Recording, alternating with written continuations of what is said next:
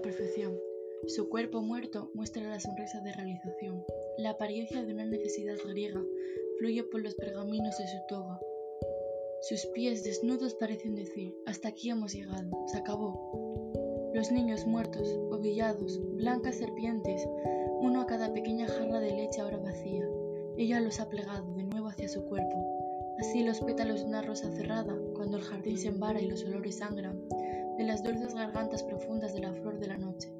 La luna no tiene por qué entristecerse, mirando con fijeza desde su capucha de hueso. Está acostumbrada a este tipo de cosas. Sus neuros crepitan y se arrastran.